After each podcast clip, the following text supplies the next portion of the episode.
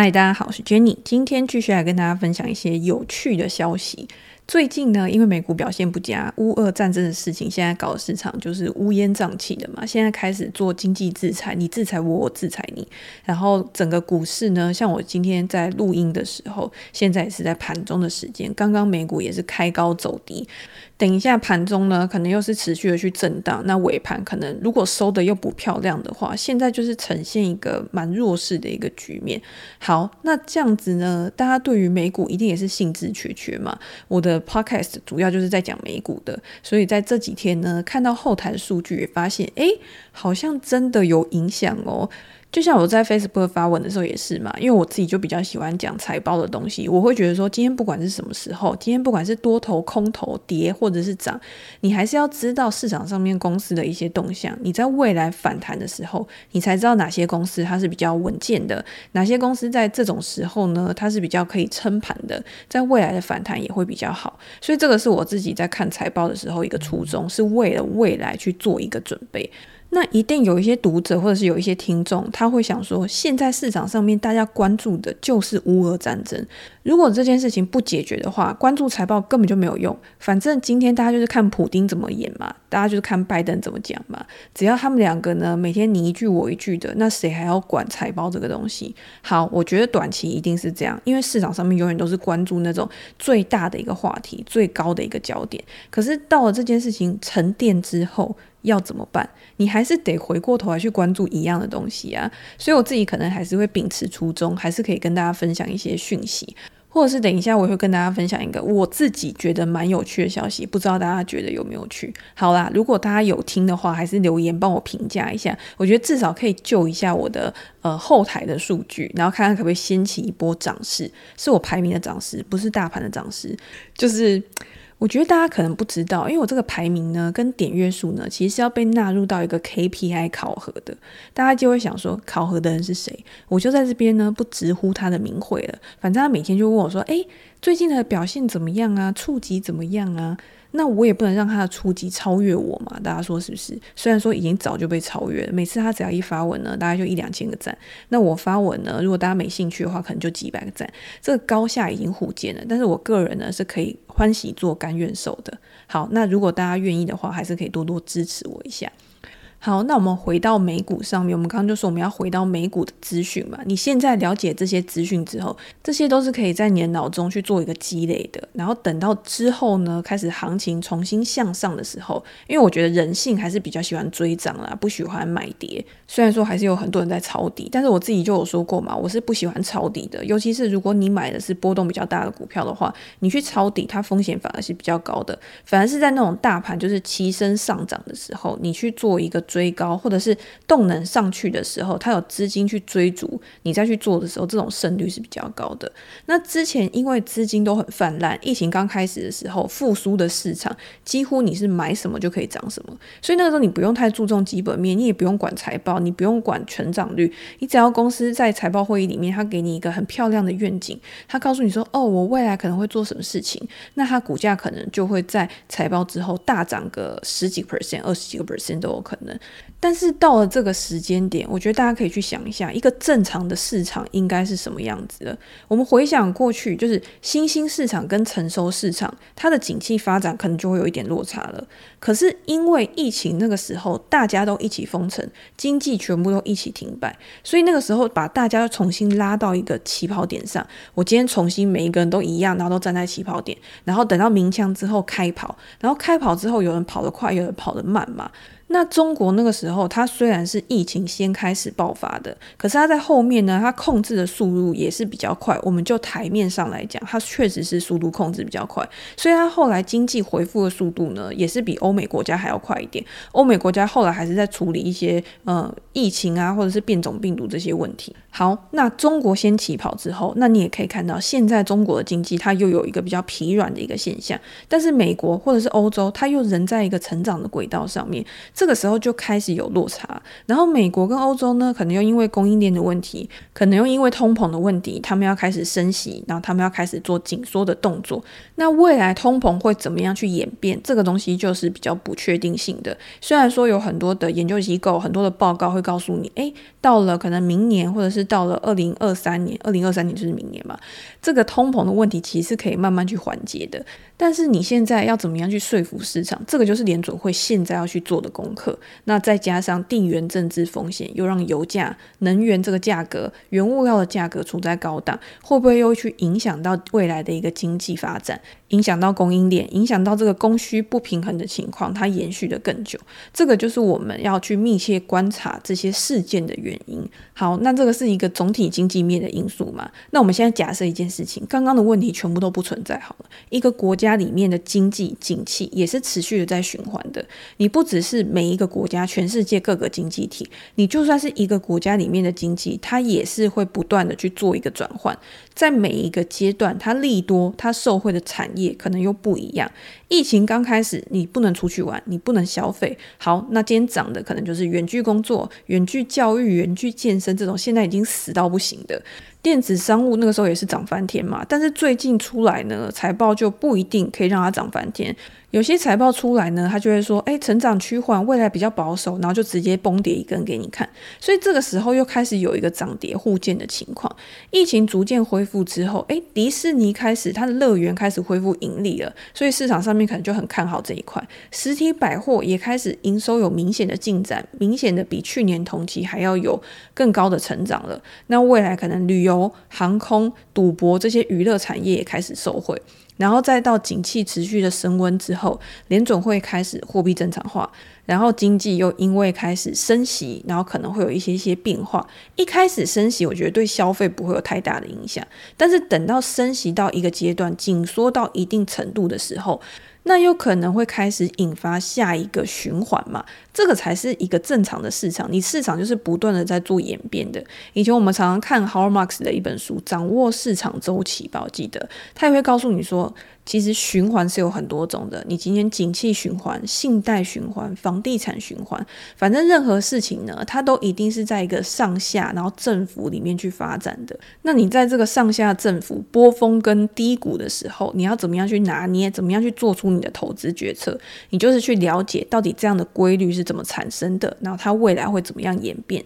可以去借鉴过去的历史，然后去评估说未来到底会怎么样。虽然我们常说，诶，未来不一定会用同样的状况发生，但是至少它有某一个规律、某一个既定的一个模型模式可以去套用。这个是我自己有的时候在想事情的时候，会把过去，然后再加上我自己新进一些资讯的评估，然后综合去做一个整理，然后找出一个我觉得最适合我自己的投资决策。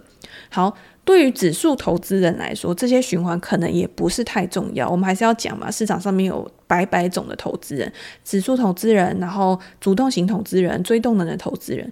但是只要经济可以运作，还可以持续的去成长，指数长期就是呈现一个向上发展的趋势。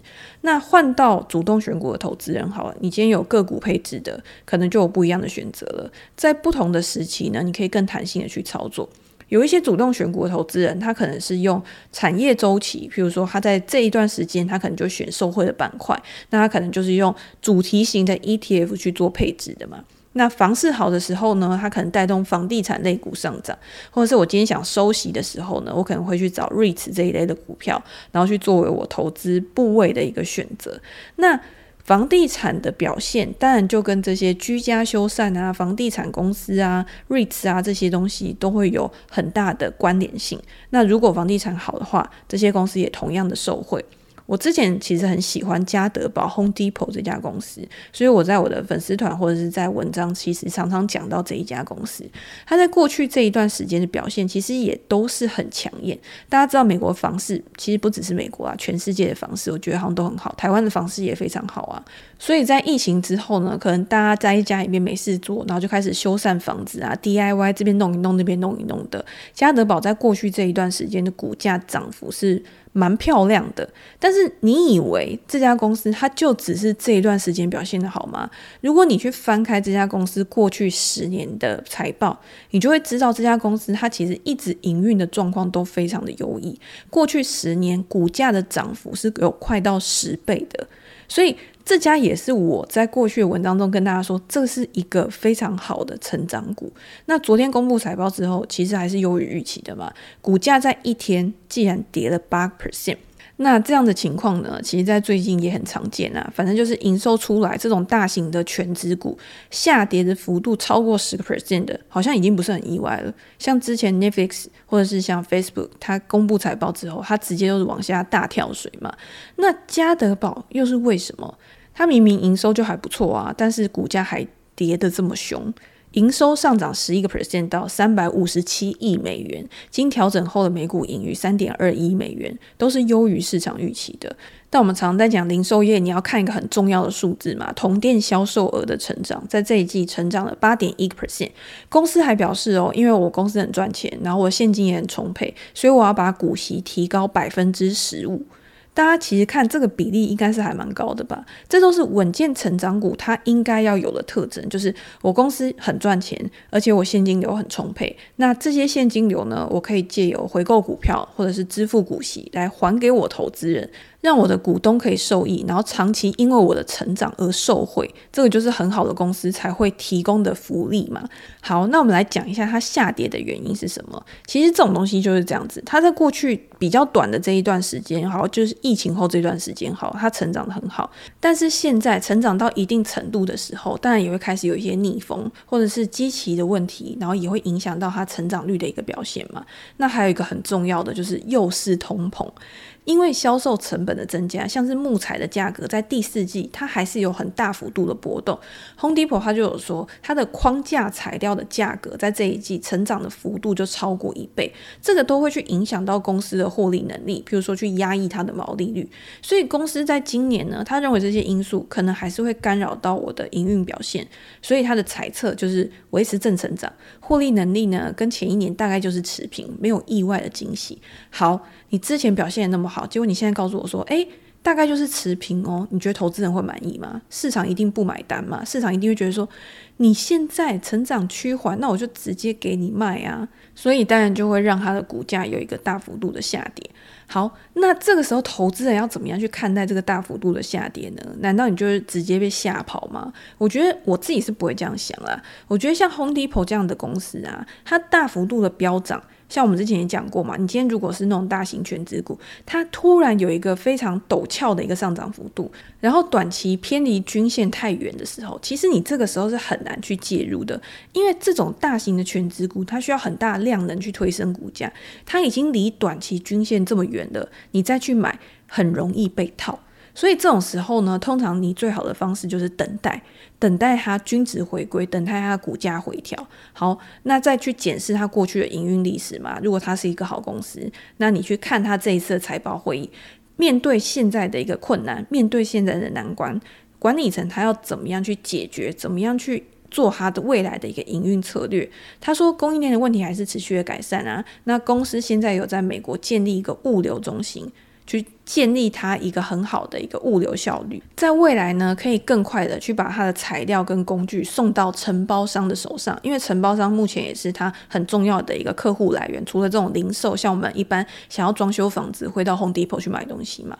那如果今天它可以更好去满足它的客户的话，那它在未来它的营收表现可能就会更好。再加上我们之前在文章里面有提过，Home Depot 它的一个线上销售、线上购物的一个渠道，其实表现的也也是蛮好的。在过去两年呢，这个线上销售的表现是成长超过一倍。二零二一年有百分之五十的订单都是线上成交的，所以短期公司确实是会有获利率的压力，没错。但是在公司的产业定位、竞争优势上面，我觉得还是处在一个非常优良的一个情况之下。那公司在北美的潜在市场，它预估目前呢是超过九千亿美元的，是非常有巨大的发展空间。所以在拉回的时候，你这个时候就可以去想，诶，合理的股价大概是在哪边，或者是前一波比较有力的支撑大概是在哪边。我要在哪边去做介入是比较适合去做一个长期持有的？这个就是我们在看待稳健成长股的时候会去思考的一个问题。好，那昨天还有另外一家电商股跟 Home Depot 呢，可能就是比较不一样的那种性质，他们的个性特征不太一样，一个是稳健成长股，一个是高速成长股。这家公司呢，就是拉丁美洲的电商龙头 Mercado Libre。那这家公司它的股票代号是 MELI，昨天也是在盘后公布财报。相比于之前的 Shopify，它的财报公布之后也是大屠杀嘛。Mercado Libre 呢，它其实也是做这种呃所有跟电商相关的业务，它都有做，但是主要分为电子商务跟金融科技两边。也就是你在看它的财报的时候，你会看到还有做线上平台、支付平台、物流、广告、贷款这种商家解决方案，反正应有尽有，就很像是提供一个一条龙的服务。然后它在中间呢，它去获取手续费、运费、广告费这种一成交金额的一定比例去收取它的营收。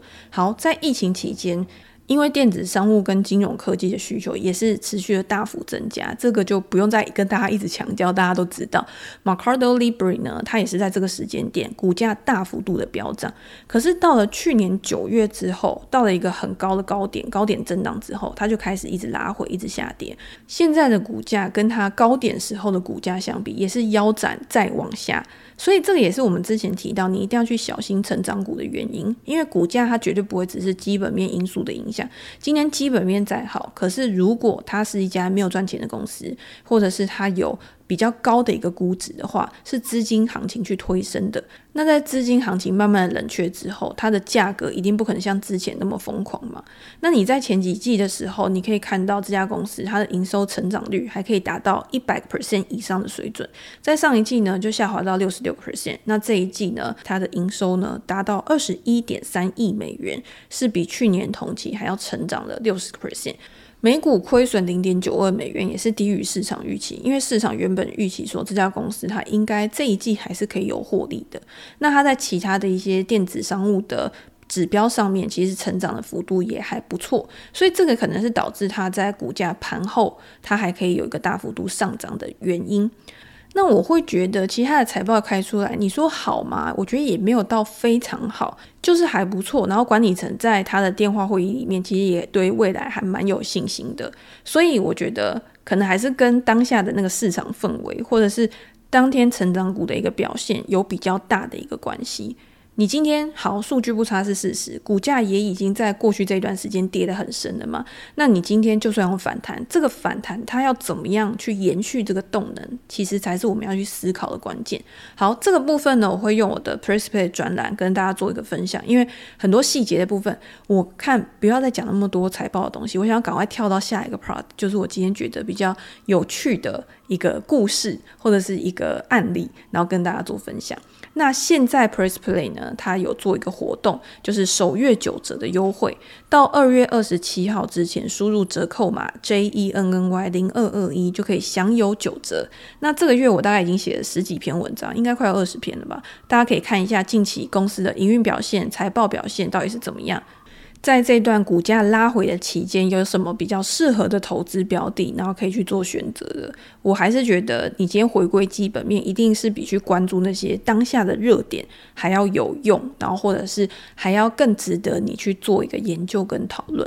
好，那我们就直接跳到下一个 part，就是我觉得今天很想要跟大家分享。其实这个消息我之前就已经看到，然后就很想要跟大家分享，可是一直不知道到底什么时候跟大家分享比较好。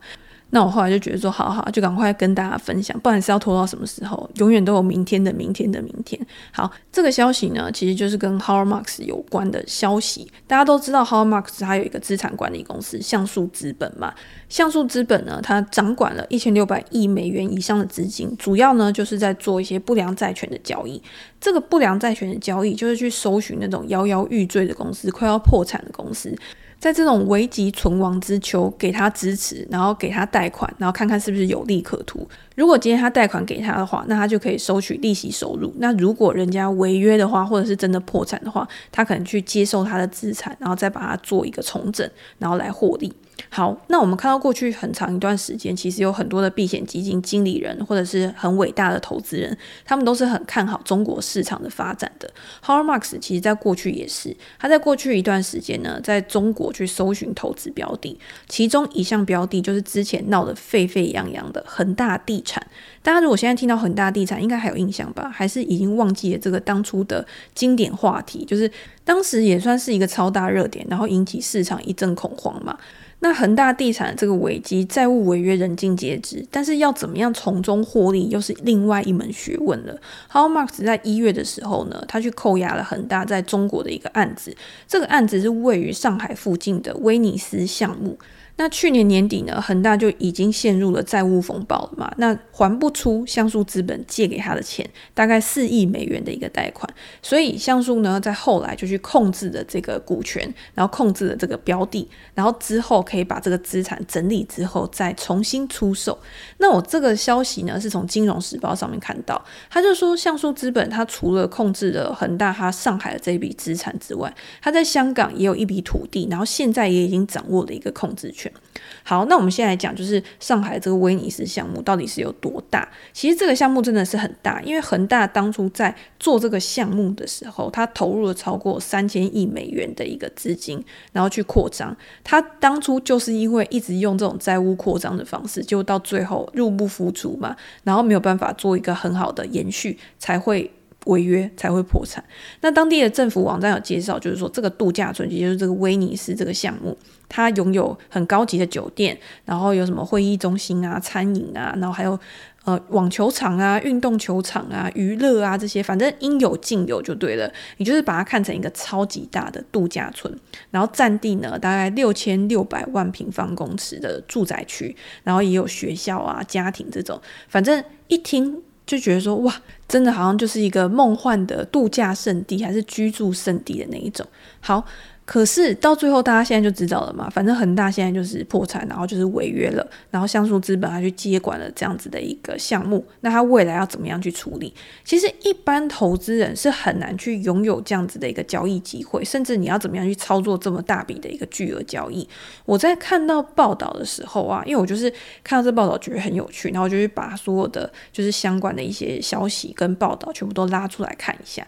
那橡树资本在贷款给恒大的时候呢，这这个贷款占了这个项目的总价值大概六十个 percent 到七十个 percent，也就是说，当初恒大他可能就是因为有资金的需求嘛，他就自愿去拿这个东西跟他做一个抵押。那现在违约了，那 howmas 是不是就可以把这个资产拿去变卖，拿去重整之后，然后再从这个变卖的价差里面去赚取巨额的收益？这一笔交易呢，大概可以为 h a r m a x 就是像素资本带来两亿美元这么多的一个额外收益。我不知道这样算多还是少，我觉得应该算还不错啦。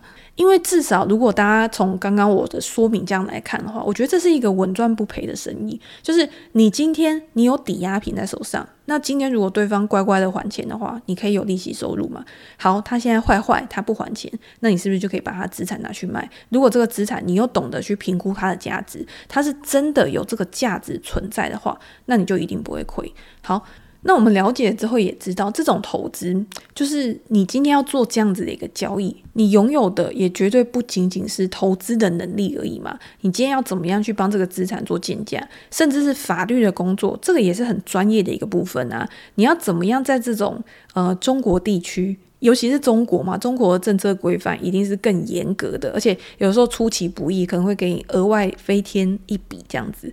那你在危机之中入市，你也是需要很大的一个胆量。